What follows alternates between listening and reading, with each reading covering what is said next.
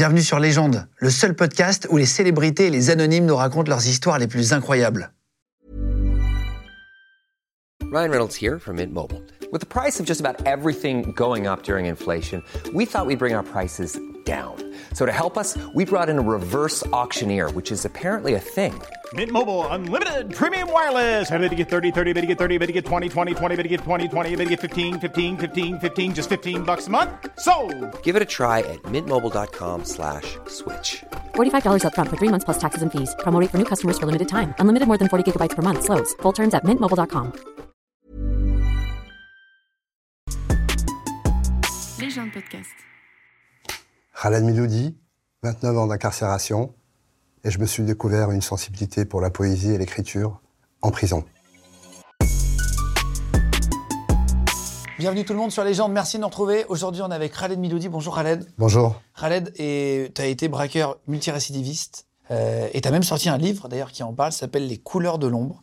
Euh, Il y a marqué ancien braqueur, ex-tolard, poète. C'est original quand même comme présentation. Tu faisais quoi avant de faire des braquages pour comprendre un peu le personnage et après tu vas nous expliquer ce que tu as fait? Eh ben, avant de commencer à braquer, euh, j'étais gérant d'un supermarché, j'avais une dizaine d'employés, mais manque de peau, je me suis fait rouler dans la farine. Donc au bout de, au bout de quelques mois, impossible de gérer les dettes. Et du coup, une proposition d'ancien co-détenu et je suis monté au braquage. Quand tu dis ancien co-détenu, c'est-à-dire que tu étais déjà allé en prison? J'étais déjà allé en prison à l'âge de 19 ans. Après une bagarre, j'étais condamné à un an d'incarcération. Et là, euh, pour la première fois, je me suis retrouvé à Fleury-Mérogis.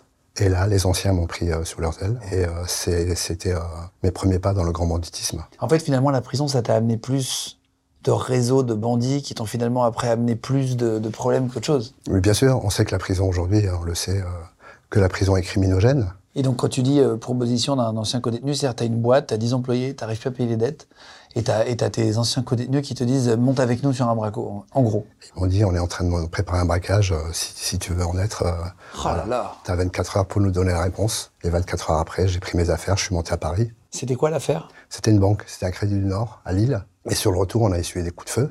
Et là, ça a été ma première nuit de guerre. J'ai pas connu la guerre, mais là, ce- cette nuit-là, j'étais pourchassé par des hélicoptères, des chiens pisteurs et trois, quatre services de police. Attends, et quand tu dis le braquage, qu'est-ce qui s'est passé sur le braquage Qu'est-ce que Le toi t'as fait C'était quoi ton rôle Ah, moi, mon rôle, c'était d'aller au coffre.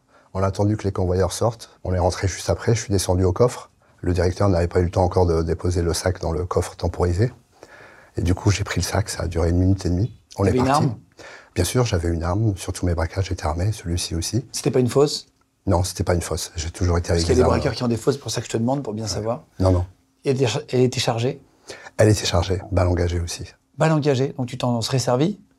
Oui, ben, je m'en suis servi sur le dernier braquage qui m'a coûté 30 ans dans 20 ans d'incarcération, 20 ans de, Tu vas de nous raconter après. Et là, t'étais prêt à tirer aussi? J'ai toujours été prêt à tirer puisque j'étais quelqu'un de déterminé, mais euh, toujours pour couvrir ma fuite. T'aurais tu un client de la Non. banque? Non, pour impressionner? Non? Non, pas du tout. Non, j'étais déjà très tôt, j'étais contre toute forme de violence gratuite et j'étais capable, avec le sang-froid, d'adapter euh, la réponse au danger qui. C'est fou pour un braqueur de dire ça, pour toi qui as braqué. Euh, tu prends le, le sac, tout va bien, tu, tu pars, là tu dis t'es- t'essuies des coups de feu. Ils nous tirent dessus. Alors, on, on avait fait un changement déjà euh, dans un pied-à-terre. Donc, on était en voiture en règle. Quand ils nous ont tiré dessus deux heures après, on était en- dans une voiture en règle, dans une Super 5. J'étais côté passager. Et la voiture devant pensait que le danger venait derrière. Mais en fin de compte, c'est la, la 309 qui avait devant. euh, le policier est sorti sans sommation et il nous a tiré dessus. Donc, il a visé le chauffeur. Il a fait éclater le pare-brise. Je lui ai dit de se baisser et, et la, et la ceinture de sécurité m'a sauvé la vie. Puisqu'au moment où j'ai voulu me baisser, elle m'a retenu. Et, et il a tiré sur la porte, euh, la balle a traversé la porte et s'est fiché sur le pommeau de vitesse. Donc c'est la, la ceinture m'a sauvé la vie parce que si j'aurais Ah ouais, pu baisser, il était sur le côté là je la, ouais, je, la, je la prenais. Et puis ma cavale a commencé ce jour-là, donc j'ai fait 4 ans de cavale après. 4 ans de cavale. Donc on a fait 50 km à pied, mais 50 km pas en marchant, puisqu'on était obligé de ramper à chaque fois qu'on passait devant des, des pavillons. Les chiens aboyaient et tout, donc il a fallu qu'on fasse. C'était vraiment une nuit de guerre, quoi. Ramper, se relever, ramper, se relever. Et là tu te dis qu'est-ce que je suis venu foutre là? Ben là, c'est sous un cataphore, comme ça, au bord des rails, à 3 heures du matin, que j'ai réalisé vraiment que, T'avais merdé? que j'étais en cavale et surtout que je ne pouvais plus faire la rentrée, la rentrée en maternelle de mon fils. Et, tu, et, tu, et c'est là où tu te dis euh, je vais moins les voir? Ben là, je me suis dit que je ne les verrais plus. Et tu n'y as pas pensé avant ça? Non, parce que j'étais pris à la gorge. Alors, j'essaye pas de justifier ce que j'ai fait. Non, non, On et c'est pas, pas le but, hein, mes questions, c'est juste pour comprendre le. Mais je me suis pas posé la question. J'étais, euh, j'étais en faillite. J'avais mon deuxième garçon qui était né. D'accord. Donc tu montes sur ce braquage, tu t'enfuis pendant 4 ans, tu, tu es où? Alors, euh, le début est toujours plus difficile pour, dans, dans une cavale, parce qu'on n'a pas de papier. Donc, je me suis planqué pendant pendant deux trois mois chez euh, chez l'ami d'une amie, et j'ai repris les braquages parce que en cavale, il faut de l'argent pour euh, pour trouver des planques. Et ça coûte très cher une cavale. Ça coûte très cher. Il faut acheter un petit peu tout le monde aussi pour euh, Pour pour acheter le, le silence, pour acheter des, des, des- armes, les, les appartements, les locations. Mais je continuais à maintenir le lien avec mes enfants. Euh, 18 mois après, régulièrement, je prenais mes enfants en cachette. Euh, ils t'arrêtent comment au bout de 4 ans? Ils m'arrêtent sur un fourgon blindé. Ah, tu continues de faire des braquages? Pour euh, payer ta cavale. Donc en fait, finalement, tu sais que tu vas prendre de plus en plus cher quand tu vas te faire arrêter, quoi. C'est un peu le cercle vicieux. J'étais enfermé dans c'est une spirale infernale dans laquelle on est enfermé. Il n'y a pas d'issue de secours. hein. Tu fais combien de, de, de braquages pendant 4 ans? J'en ai fait quelques-uns. Parce qu'ils sont pas tous. euh, Enfin, ouais. Faut rester vague. Oui, mais ouais, bon, il y a prescription. Hein. Ah oui, c'est vrai. Waouh. Mais c'est-à-dire, t'en as fait plus de 5 Oui. Ouais, 5-6, ouais. Ah oui. Donc là, t'es recherché, recherché par la police, tu le sais, t'es considéré comme dangereux. T'es considéré comment? Quand, quand tu dis, faut que je trouve des armes et tout, faut que j'achète. C'est-à-dire que la police sait que t'es armé, sait que t'es un braqueur qui est prêt à tirer. Oui. C'est ça? Ils te le disent après? Ils savent sur la fiche de recherche, ils savent. Que t'es, il y a marqué individu dangereux. Individu extrêmement dangereux. Euh, comment se passe l'arrestation déjà? L'arrestation euh, dans un stade de foot. J'attendais euh, deux complices pour aller euh, taper euh, deux autres fourgons l'après-midi. On avait tapé un le matin et on devait en taper deux autres. Ah, tu fais trois fourgons par jour, toi. Ben, on- ça faisait un an qu'on bossait dessus et puis on avait décidé de C'était la journée. d'en faire trois, ouais, d'en faire trois dans deux endroits différents. Et donc le stade était bouclé, c'était euh, la BRI. Et d'un seul coup, j'ai vu un groupe de, je sais pas d'où ils sont sortis, un groupe d'une trentaine d'hommes armés, cagoulés, qui criaient, euh, qui hurlaient "Bouge pas, t'es mort". J'ai pas eu le temps de me servir de mes armes puisque mon blouson était fermé, donc je me suis fait arrêter là. J'ai fait, euh, De toute façon, tu te serais servi de tes armes, ça serait fini. hein. Oui, non, mais je, je pense qu'ils m'auraient tué, mais c'est Oui. sûr, puisqu'ils avaient euh, l'effet de surprise avec eux. Donc j'étais incarcéré et j'ai été condamné pour le fameux braquage hein, sur lequel j'ai réussi à m'arracher. Donc j'étais condamné à 8 ans d'emprisonnement par la cour d'assises de Douai. Et après, il y a eu un vice de forme et on m'a relâché au bout de 6 ans et demi. Et j'étais en, en provisoire, en liberté provisoire. Donc on m'a remis dehors en sachant que j'allais retourner en prison, justement Ah pour payer. Ouais. Et donc pendant trois ans, j'ai pointé euh, toutes les semaines à la gendarmerie de Bourges, puisque j'étais assigné à résidence à Bourges. Ma femme de l'époque était euh, euh, vivait sur Bourges. Et je savais que j'allais retourner en prison 15 ou 20 ans, donc j'ai jamais pu me réinsérer. Oh là là. Parce que j'ai jamais même pu être heureux un jour. Pourquoi? Parce qu'il y avait cette épée, cette épée de Damoclès, en sachant que même si je suis honnête, même si je bosse, quoi qu'il arrive, il faudrait que je retourne 15 ou, 15 ou 20 ans en prison. Pourquoi un peu- 15 ou 20 ans? Parce que pour en faire un fourgon blindé, c'est le tarif. Et le matin, tu le sais, comment, comment tu prépares un braco Co- Comment ça se passe? T'es en, t'es en équipe la veille? Genre, il y en a un qui est là, l'autre fait ça, il y en a Bien qui sûr. prend- Et vous avez chacun votre rôle? Mais bien sûr, chacun son rôle. C'est comme dans les films de braco, euh, tu vois Alors, tu sais que la réalité dépasse la fiction. Et euh, chacun son rôle. Moi, j'étais affecté à la sécurité. Donc, Ça moi, veut dire quoi? Ben moi, mon rôle, c'est euh, je m'éjecte le premier. Si on est dans une estafette ou dans une voiture, c'est moi qui vais tout de suite au contact avec les convoyeurs. C'est moi qui les braque, qui les désarme. Et euh, quand la police arrive, euh, c'est, c'est, c'est- je fais partie de ceux qui devaient tirer aussi. Donc c'est toi qui risquais le plus dans un braquage? Oui, ben, c'est ce qui s'est passé euh, dans le dernier braquage. J'étais condamné et à et c'est 30 toi ans. qui risques le plus, mais est-ce que c'est toi qui prends le plus dans la part? Non, non, on fait exactement les mêmes fades. On fait exactement les, mêmes- les- mêmes parts. et, ça- ça, t'embêtait pas? Non, parce que dans l'affaire, il faut quelqu'un qui, qui, qui soit affecté à la, à la- à sécurité. Et, euh, moi, j'étais plus doué, plus rapide, sportif, déterminé. C'était une évidence. Oui, c'était- même t'étais pour les d'accord autres. pour ça. Oui, puis, puis même pour les autres, c'était une évidence, ouais, parce qu'il faut avoir quand même quelques particularités euh, pour être affecté à la sécurité, parce que non seulement tu protèges ta vie, mais surtout tu protèges la vie de tes. De tes, De tes complices, ouais. de tes complices. Et, et tu dis souvent affecté.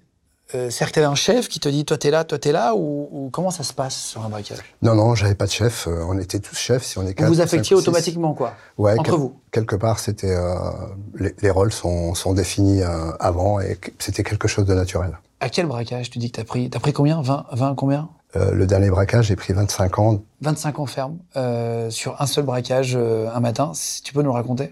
On est parti braquer une joaillerie. À l'intérieur, ça s'est bien passé. On est C'était parti. c'était dans quelle ville? Enfin, pour resituer un peu, pour qu'on imagine. C'était à Rouen. À Rouen, ok. Sur le retour, euh, un camion de police qui a voulu nous écraser. euh, on était en moto. Donc j'ai sorti mon fusil à pompe et j'ai tiré euh, une fois sur la portière avant. Les gens de podcast. Ils se sont dit, là, il est dangereux, le mec, on, on prend notre distance, quoi. On est parti. On est parti. Et au pied-à-terre, là où on devait faire le changement de, de, de véhicule, il y avait quelqu'un qui était dans une Clio à 3 mètres de nous et qui nous regardait. Je me suis dirigé vers lui pour lui faire signe que, que la voie était libre. Et je voyais qu'il insistait beaucoup en nous regardant. Et à un moment donné, j'ai vu, euh, il a sorti son arme, un 357 Magnum. Il a collé son arme sur le pare-brise de la Clio. Et il m'a envoyé quatre cartouches. J'étais à 3 mètres de lui. Heureusement que je suis toujours de profil, un peu comme un boxeur sur les braquages. Il te rate? Il me rate. quatre fois. Quatre fois. J'ai- entendu les balles siffler. Et surtout, j'ai vu les, fl- les flammes sortir de son canon et les trous dans son pare-brise. par le pare-brise. À travers le pare-brise, En fait, sans il sortir la que voiture. euh, si toi t'allais vers lui, c'était pas non plus pour lui faire la bise. Lui, il était de passage là, c'est vraiment le hasard. Il était de passage et il avait son arme de service et il avait entendu sur les ondes que qu'il y avait eu un braquage avec un premier coup de feu sur des collègues à lui. Ah ouais, donc il sait que t'es déterminé. Il m'a envoyé quatre cartouches, il m'a loupé. Et moi, à l'instinct de survie, j'ai mis la main dans mon plastron, j'avais un 1143 et j'ai vidé mon chargeur aussi à travers le pare-brise. Ah ouais, t'es- quand tu dis que tu es déterminé, t'es déterminé. Mon chargeur est tombé, je l'ai ramassé, j'ai remis un chargeur plein et je suis remonté sur la moto et on est reparti. Et là, la ville était cernée, des gyros, des deux tons partout. Et là, on s'est fait shooter par deux voitures de police, de Ford Mondeo, qui se sont, qui se sont crachées aussi en même temps. Ils voulaient nous écraser, on était en moto contre un mur. La moto est montée en l'air et je suis tombé. Et là, je me suis retrouvé euh, la moitié du corps dans le caniveau, là, comme dans les films. Là, là ils m'ont mis une paire de menottes, ils m'ont cassé le, le scaphoïde sur place. Et là, j'ai vu ma vie défiler en quelques secondes au bord de ce caniveau. J'ai vu ma vie défiler. Et au commissariat, quand j'ai appris qu'il n'y avait pas de blessés, pas de morts, je me suis dit c'est la fin de ma vie, mais il n'y a pas eu de mort, il n'y a pas eu de blessés. Étrangement, il y avait comme une forme de soulagement de me dire voilà, c'est fini, ça y est, c'est c'est Au terminé. moins j'y suis. Et qu'est-ce que t'en penses de ça maintenant? De dire tiens, j'ai tiré sur un flic euh, qui, qui- qui était euh, euh, devant chez lui peut-être, qui allait rejoindre ses enfants. Qu'est- Qu'est-ce que comment tu vois le truc avec du recul, de la maturité? Eh ben, il s'est passé quelque chose dans cette cellule au bout de dix ans. Les dix premières années, euh, bon, j'ai fait six ans et demi d'isolement. Les dix premières années, j'étais un enragé, j'étais un fou Il y a furieux. une photo de toi à 40 ans, hein, à la maison centrale de Clairvaux, là. On te voit musclé, euh, solide.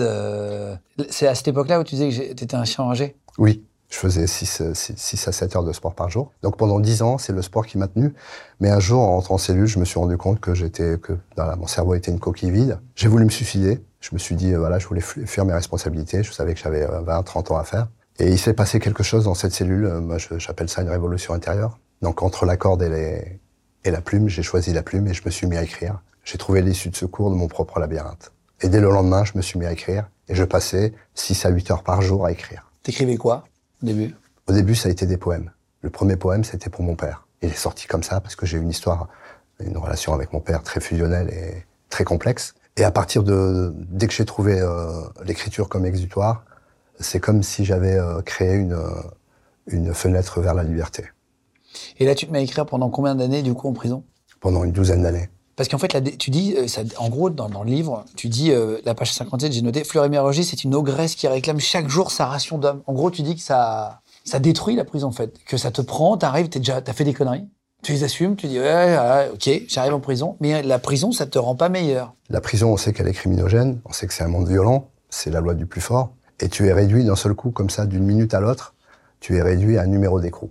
À chaque fois que tu vas te déplacer, on va pas demander ton nom, on va te demander ton numéro d'écrou. Tu es réduit à un dossier, c'est-à-dire aux actes que tu as commis. Est-ce que t'as as failli mourir en prison? Oui, en, en étant en promenade, et puis en passant sous le préau, comme je parle arabe, j'ai entendu, euh, j'ai entendu non, laissez-moi, laissez-moi tranquille, non, laissez-moi tranquille en arabe. Donc je me suis engouffré euh, dans le dans le préau, c'est immense, hein, il fait très loin à l'intérieur, c'est là a- que tous les règlements de compte se, se faisaient. Je suis arrivé, j'ai vu un petit jeune, euh, le pantalon sur les sur les chevilles, euh, les mains euh, sur le mur, et il y avait trois trois clans d'eau à l'époque, c'était trois clans d'eau, 300 papiers qui étaient là, qui qui allaient le violer. Et du coup, euh, bah, j'ai pas cherché à comprendre. hein. J'ai fait un pas et crochet gauche. Donc j'ai cogné le, le- le plus balèze, hein, le, le- le chef de bande. Je l'ai massacré. Et 15 jours après, il est revenu dans la cour de promenade. Je voulais remettre le couvert, le frapper, parce que je me suis dit, tiens, c'est bizarre, il n'a pas compris, il descend, il descend en promenade. Mes amis m'ont dissuadé en me disant, tu vas être transféré, il a assez morflé la dernière fois, c'est bon. Et j'ai eu tort, je me suis pas écouté. Et en marchant encore avec Bruno et un ami, euh, il est venu et il m'a mis un coup de couteau dans la nuque. Moi, sur le coup, j'avais l'impression que c'était un coup de poing qui m'avait donné, puisque pas senti le- la lame rentrer. Et une heure après, donc, il s'est fait massacrer. Après, tu t'en doutes, hein, on a réussi à le récupérer, on, a, on lui a enlevé le couteau et lui s'est fait planter plusieurs fois par mes copains. Waouh. Ah ouais, c'est- Ah, c'était une scène, euh, scène de, de western, parce qu'après, le surveillant qui a voulu le faire rentrer dans, à l'intérieur de, de, de la prison, euh, mes potes ont poussé la porte, il a pris la porte ici, une porte en fer, il est tombé KO, le, surveillant surveillant. Le surveillant est tombé KO. Le gars, on l'a rattrapé aussi euh, en bas des escaliers, il a repris des coups de couteau, il s'est fait massacrer. Et une heure après, euh, j'ai Bruno qui me dit, tiens, tu saignes derrière. Il baisse la capuche du kawaii et il voit effectivement que je me suis fait planter. Et à partir de là, j'ai senti la douleur. Donc j'ai été transféré à Fresnes pour faire Comme un si le radio. cerveau, quand il savait pas, il annihilait la douleur. Et du coup, arrivé à Fresnes, on m'a fait une radio, on m'a dit, euh, voilà, à quelques, quelques centimètres près, vous auriez pu être paralysé et voir, voir mourir. Et, là, il y a eu une enquête interne qui a été diligentée. Ils n'avaient pas le choix, ils pouvaient pas étouffer l'affaire. Et en fin de compte, euh, après cette enquête, on s'est rendu compte que ce mec-là, il avait déjà violé quelques détenus dans les douches. Et on m'a ramené de Fresnes, on m'a, on m'a, on m'a, on m'a ramené à Fleury-Mérogis. Et t'as eu des problèmes suite à ça? Non. Rien? Non, aucun. Et, et quand tu dis euh, il a pris plein de coups de couteau, puis après il en a repris plein de coups de couteau, il est décédé? Non, il est pas mort. Il est pas mort? Il est pas mort. Vous êtes recroisés Non, je l'ai jamais revu puisque euh, bah, euh, il a été transféré dans une autre prison. Ah, quand il y a une bagarre comme ça, il... Ouais, sur, sur I'm Sandra, and I'm just the professional your small business was looking for. But you didn't hire me because you didn't use LinkedIn jobs. LinkedIn has professionals you can't find anywhere else, including those who aren't actively looking for a new job but might be open to the perfect role, like me. In a given month, over 70% of LinkedIn users don't visit other leading job sites. So if you're not looking on LinkedIn, you'll miss out on great candidates like Sandra. Start hiring professionals like a professional. Post your free job on linkedin.com/people today. Qui savent que sinon euh, l'un ou l'autre euh, Comme en centrale, j'ai assisté en centrale à la centrale de Lannemezan, j'ai assisté à une décapitation. Un détenu qui s'est fait capiter par deux autres co-détenus, des psychiatriques qui sortaient de l'isolement. Donc des scènes assez gore quand je te dis que la, la prison c'est violent. euh, Même moi, plusieurs fois, j'ai failli mourir aussi en prison. Et, euh, waouh, euh, solide tes histoires en prison, je m'attendais pas. Euh, c'est, tu dis des décapitations, t'étais là? Ouais, j'étais à 3 mètres. Et moi, je voulais intervenir et, mes deux potes qui étaient là m'ont ceinturé. Et je leur disais, mais on peut pas laisser mourir quelqu'un comme ça. J'avançais, je faisais un mètre sur le carrelage et ils me tiraient, ils étaient deux et ils me faisaient reculer. Puis à l'oreille, ils me disaient, tu peux rien faire, pense à tes enfants. Et j'ai pas pu intervenir, mais j'ai vu la mare de sang et la directrice, elle m'a dit qu'elle elle était obligée de, de faire venir un spécialiste pour recoudre la tête dans le corps pour pouvoir euh, le remettre à la famille, quoi. c'est, toi qui as fait 29 ans de prison, c'est quoi le truc le plus fou que tu as fait en prison? Pas forcément un mauvais moment, ça peut être un bon moment, ça peut être tiens, j'ai passé un, un nouvel an euh, euh, en prison, fou rire, j'en sais rien, Ouais, on je a crois fait de la que- musique. Le, le truc le, le plus fou que tu as fait Ouais, bah, j'ai joué Caligula d'Albert Camus devant la petite fille d'Albert Camus. Et je, je pensais pas que j'aurais été capable d'assimiler autant de textes, puisqu'on connaît la pièce d'Albert Camus, hein, Caligula. Non, je donc, connais pas. donc de jouer, euh, Enfin, d'apprendre pendant un an le texte et de la jouer deux fois devant mes co-détenus, parce que c'est pas évident de, de, de jouer euh, devant ses co-détenus, hein, c'est un public difficile. Parce que bah, tout ce qui est poésie, théâtre, c'est toujours mal vu, on y voit le côté féminin. En plus, dans la pièce, je, je, je suis un peu déguisé, un peu en femme, un peu maquillé, tu sais. Donc euh, ça, je pense que c'était courageux de ma part. Même mes potes m'ont dit, euh, bah, t'es sorti derrière le rideau comme tu attaques les fourgons. Je suis arrivé en boule je me suis posé, puis j'ai envoyé mon texte. Et je crois, ce dont je suis fier aussi, c'est euh, les deux ateliers d'écriture et de poésie que j'ai créés aussi. Et puis les poèmes que je déclamais à tue-tête à mes, à mes co-détenus avec le surveillant derrière qui me regardait dans la regard en se disant mais qu'est-ce qu'il nous fait Mélodie là tu vois? T'as une histoire avec un voisin et une arme aussi dont, dont tu parles. Tu peux nous expliquer ce qui s'est passé? Elle est marrante celle-là. Bah, j'étais en cavale, je suis parti courir, parce que je suis sportif, donc je suis parti courir avec mon chien.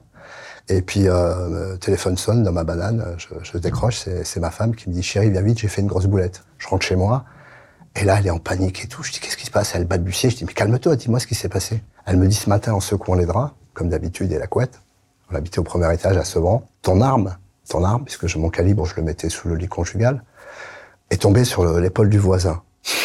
Et moi, je la regarde comme ça, je lui dis, mais qu'est-ce et je, et je lui dis, Qu'est- qu'est- qu'est-ce qu'il t'a dit?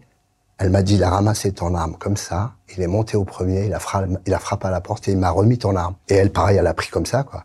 Et je lui dis, qu'est-ce qu'il t'a dit? Rien. Et je lui dis, il y a combien de temps? Elle me dit, il y a quoi? Il y a 20 minutes. Je lui dis, vas-y, fais les valises. J'ai préparé ah, quelques tu te dis, affaires. merde, il va appeler la police. Et je suis parti. Je suis parti, je me suis mis en cavale 3-4 semaines. Et puis rien. Pas de police, rien. Donc on, est- on a réintégré nos, nos pénates. Et puis je recroise le voisin. Avec un petit sourire. Ouais, mais Moi je prenais mon chien, il prenait son chien. Et il venait boire l'apéro. Après, tous les vendredis soirs, il venait boire l'apéro. À chaque fois qu'on faisait un couscous ou des gâteaux au rebeu, on montait euh, lui donner. Et j'ai compris pourquoi il n'avait pas parlé. Parce que ça faisait 3-4 fois que des jeunes de la cité de Sevran, tu sais, venaient faire péter des pétards et foutre un peu casser les voitures en bas de chez nous. Et moi, à 3 heures du matin, comme j'avais déjà mon fils qui faisait des bons comme ça quand il faisait péter les pétards, ben, je sortais torse nu en short avec une batte de baseball. et et je, je cognais, quoi. Donc, si tu veux, j'avais fait régner... Et tu cognais? Ouais, je cognais, ouais. Ah oui, Ah mais ouais, tu- même alors t'étais en cavale? Bien sûr. Mais euh, j'étais en cavale sous une fausse identité, tu vois. Et donc les voisins, eux, ils étaient réveillés aussi, ils étaient à la fenêtre. Tous mes voisins, tout mon immeuble sur quatre étages, une résidence, ben, ont vu les trois scènes ou les trois fois où je suis descendu pour, euh, ben, pour, euh, pour faire régner un peu euh, le calme, quoi. Ouais. Qu'on puisse dormir, quoi. Donc je pense qu'il m'a pris à la bonne. Et c'est pour ça qu'il a pas appelé les flics. Et il m'en a jamais parlé. Bon, il me regardait dans, le- dans son sourire euh, complice. Je, je- voilà, j'avais compris qu'il qu'il se doutait que j'étais un, un peu singulier. Et tu l'as revu après euh, Bah, on est, on est resté bons voisins jusqu'à quand je déménage, que j'allais m'installer à, à Montpellier. Mais euh, un jeté de calibre sur l'épaule du voisin à la fraîche, euh, c'est vrai que c'est pas courant, quoi. C'est assez singulier, tu vois. Les gens de podcast. Et et et t'as une histoire avec. Tu disais que t'avais une fausse carte d'identité et t'as fait un faux anniversaire puisque t'avais une fausse date d'anniversaire. Et il y avait des flics qui étaient là. Ouais, incroyable. Et j'ai des photos en plus avec eux. J'avais plus de papier, j'attendais un, un autre jeu de papier. Et un, un matin, comme j'étais matinal, je regarde à la fenêtre, puis je vois les, les gars qui partaient bosser. Et je me suis dit, putain, mais moi aussi, j'aimerais bien aller bosser, quoi. Donc j'ai postulé. J'avais un ami avec qui j'avais sympathisé, qui était directeur euh, du personnel d'Interdiscount, tout ce qui est fi- IFI, vidéo, euh, informatique. Du coup, avec mon, mon, mon, mon vrai faux permis, il m'a embauché comme chauffeur-livreur. Pendant six mois, euh, il n'y a jamais eu de vol dans, dans, dans mon camion. Et un jour, le téléphone sonne. Et c'est Willy qui me dit euh, Viens, euh, viens vite. Il était 19h, donc je m'habille, j'y vais.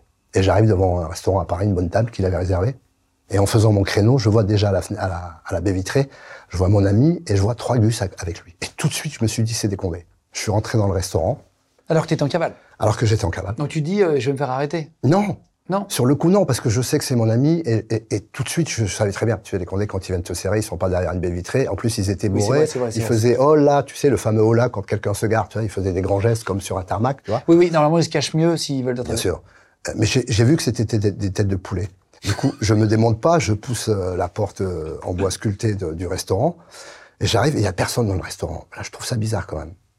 Alors mon pote, euh, saute dessus, il me fait la bise, sa femme aussi me fait la bise, Olivia, et il me présente. Alors, il me dit Gérard, il me dit Pascal, et puis à un moment, au moment où il me dit Alain, j'ai la, la main du Condé dans les mains, et il me dit son inspecteur de police au quai des Orfèvres. Et là, je me démonte pas, le sang-froid, je lui secoue la main, on me met une, une coupe de champagne, donc je trinque avec eux. Et d'un seul coup, je vois sortir tous mes collègues du service après-vente avec des cadeaux. Donc je me retrouve avec plein de cadeaux dans les mains. Et là, ils étaient venus pour faire la fête. Oh là, et c'était quoi ton faux prénom? C'était Saad. Et du coup, on passe une super soirée. Et là, pour, euh, pour finir, c'était le moment le plus hilarant. Et c'est vrai que là, j'ai lâché les nerfs. Il y a un des convives, un inspecteur, tu sais, du SRPJ de Paris, hein, qui me propose de venir faire la chenille. Ils avaient commencé à faire la chenille. Tu sais, moi, je suis resté dans mon coin. Et il me tend la main, il insiste, ils étaient bourrés. Il me tend la main. Et du coup, je me retrouve en fin de chenille, en train de tenir la taille derrière le cul d'un condé. Et là, j'ai un fou rire. Et là, j'ai un fou rire, euh, Guillaume. Mais je t'assure, un fou rire que seul un, un tolard qui s'arrache d'une centrale de haute sécurité peut avoir. Je t'assure. Et je j'ai pas pu me retenir. Parce que je me suis dit, putain, j'ai la meilleure place. Euh, dormez tranquille, braves gens, la police veille, tu sais. Tu vois? Et puis j'ai fait une moralité. Euh, évitez de vous faire inviter à votre vrai faux anniversaire, sait-on jamais. Ah, c'est hyper marrant. C'est fou ces histoires. Alors, tu as une histoire de bagarre. On, on pose la question, nous, ici, euh, Studio Bagarre. À chaque fois, on pose une question. C'est un moment qui s'appelle Studio Bagarre. On pose une question de bagarre. Et toi, tu as une, une anecdote dans un drugstore. Euh, c'était, euh, j'étais sorti de prison en 85 et j'étais avec Ouria, qui était un ancien mannequin de chez Rodier. Et un soir, quand je rentre, je la trouve euh, au- au premier étage, dans les escaliers, euh, complètement bouleversée, en larmes. Bon, elle n'a pas voulu me dire tout de suite, j'ai insisté pour qu'elle me dise, parce qu'elle connaissait mon côté euh, euh, sur, surprotecteur. Et du coup, quand même, elle, m'explique que son, que son patron, un saoudien, donc elle travaillait au drugstore sur les Champs-Élysées, tu sais, et elle m'explique que plusieurs fois, il a essayé de la draguer, il lui a proposé de vendre ses charmes, elle a jamais, elle a jamais voulu. Puis un jour, à la fin de, à la fin du service, il a voulu l'agresser. Il était 23 heures, il a voulu l'agresser. Donc, euh, elle s'est défendue comme une tigresse. Elle, a- elle lui a laissé le visage. Là, je me suis mis à bouillir comme un volcan en éruption, tu sais. Le lendemain, à 14 heures, j'ai giclé. Je suis rentré avec une batte de baseball. J'ai pas besoin d'armes. Sur les champs? Sur, dans le drugstore des Champs-Élysées, à 14 heures de l'après-midi, comme un bon grenadier voltigeur.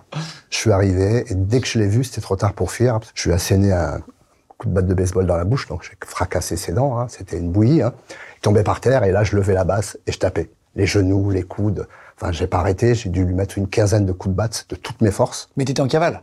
J'étais en cavale et donc ça a duré, euh, ça a duré trois minutes quoi. Mais je l'ai, je l'ai massacré. euh, c'était un coup de foudre aux Champs Élysées quoi. J'ai appelé ça.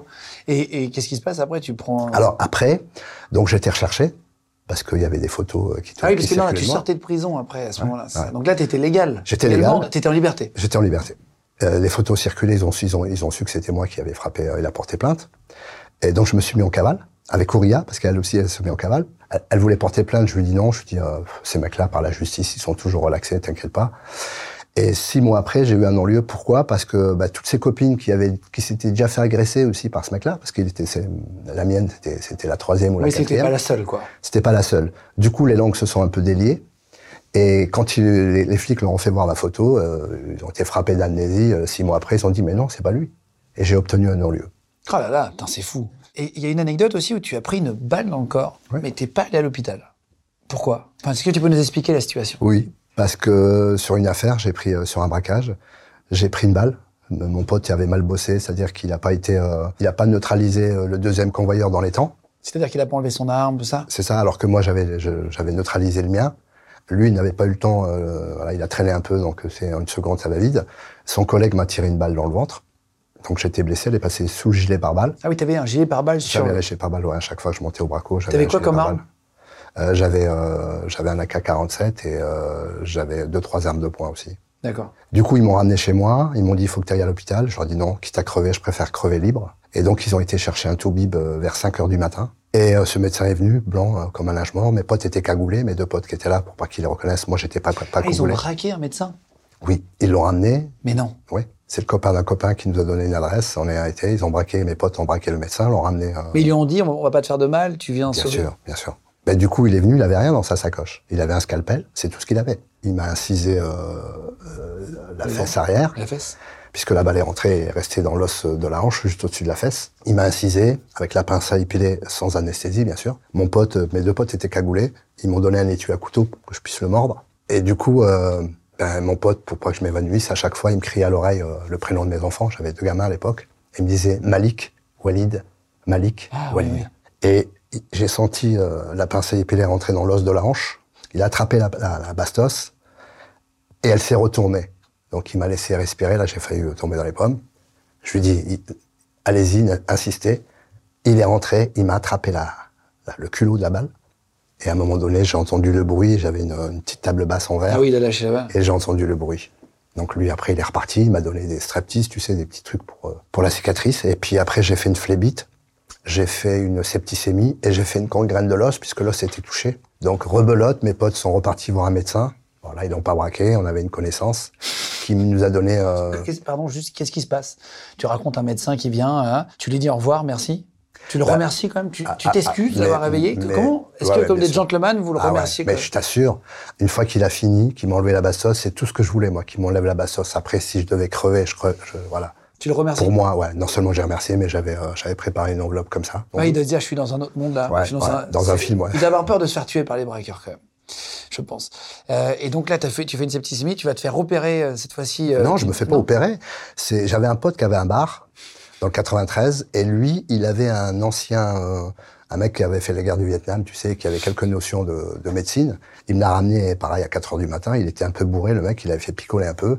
Donc, gauche-droite, gauche-droite, pour éviter de savoir où est-ce qu'il allait. Il me l'a ramené, et lui, euh, il avait son frangin qui tenait une clinique à le le l'opérer.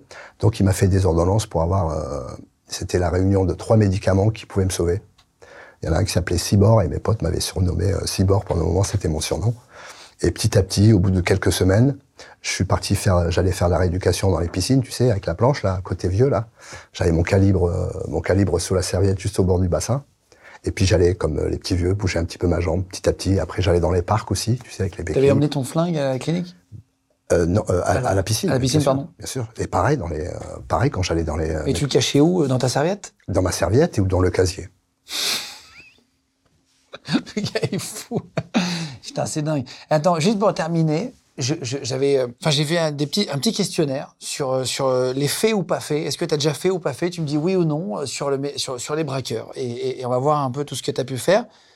Est-ce que tu as déjà tiré sur la police, du coup? Oui, Est-ce que tu as déjà été recherché par la police? Oui, Est-ce que tu as déjà fait une course-poursuite? Oui, Est-ce que tu t'es déjà battu en prison? Oui. Tu as, répondu à beaucoup. Est-ce que tu t'es déjà évadé de prison? J'ai pas eu le temps, je me suis fait balancer deux fois avant. Est-ce que tu as déjà contourné un système de sécurité dans une banque où je sais pas, qui a une caméra, alarme, etc. Oui, Est-ce que tu as déjà braqué une banque? Oui, Est-ce que tu as déjà été à la tête d'un gang de braqueurs? Oui, Est-ce que tu as déjà eu une double vie, voire triple vie? Est-ce que t'as- oui, plusieurs femmes? Oui, et plusieurs identités. Est-ce que tu as déjà récupéré tes enfants à l'école avec une arme sur toi? Oui, Waouh. Est-ce que tu as déjà pris une balle?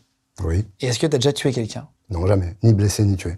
Jamais. Et ça, t'en es content, parce que tu serais peut-être moins bien psychologiquement aujourd'hui, peut-être. Bien sûr, pour la reconstruction, bien sûr.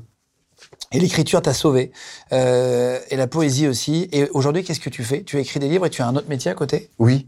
Alors, je suis auteur, je suis en train de, de finaliser une série que je suis en train d'écrire. Et puis, j'anime des ateliers d'écriture et de poésie dans les lycées. Donc, je- j'essaie de déconstruire le mythe du braqueur, justement. Et à l'ASE aussi, à l'aide sociale à l'enfance aussi, avec des, des jeunes de 12 à 17 ans, où je parle de mon parcours, de mon récit de vie.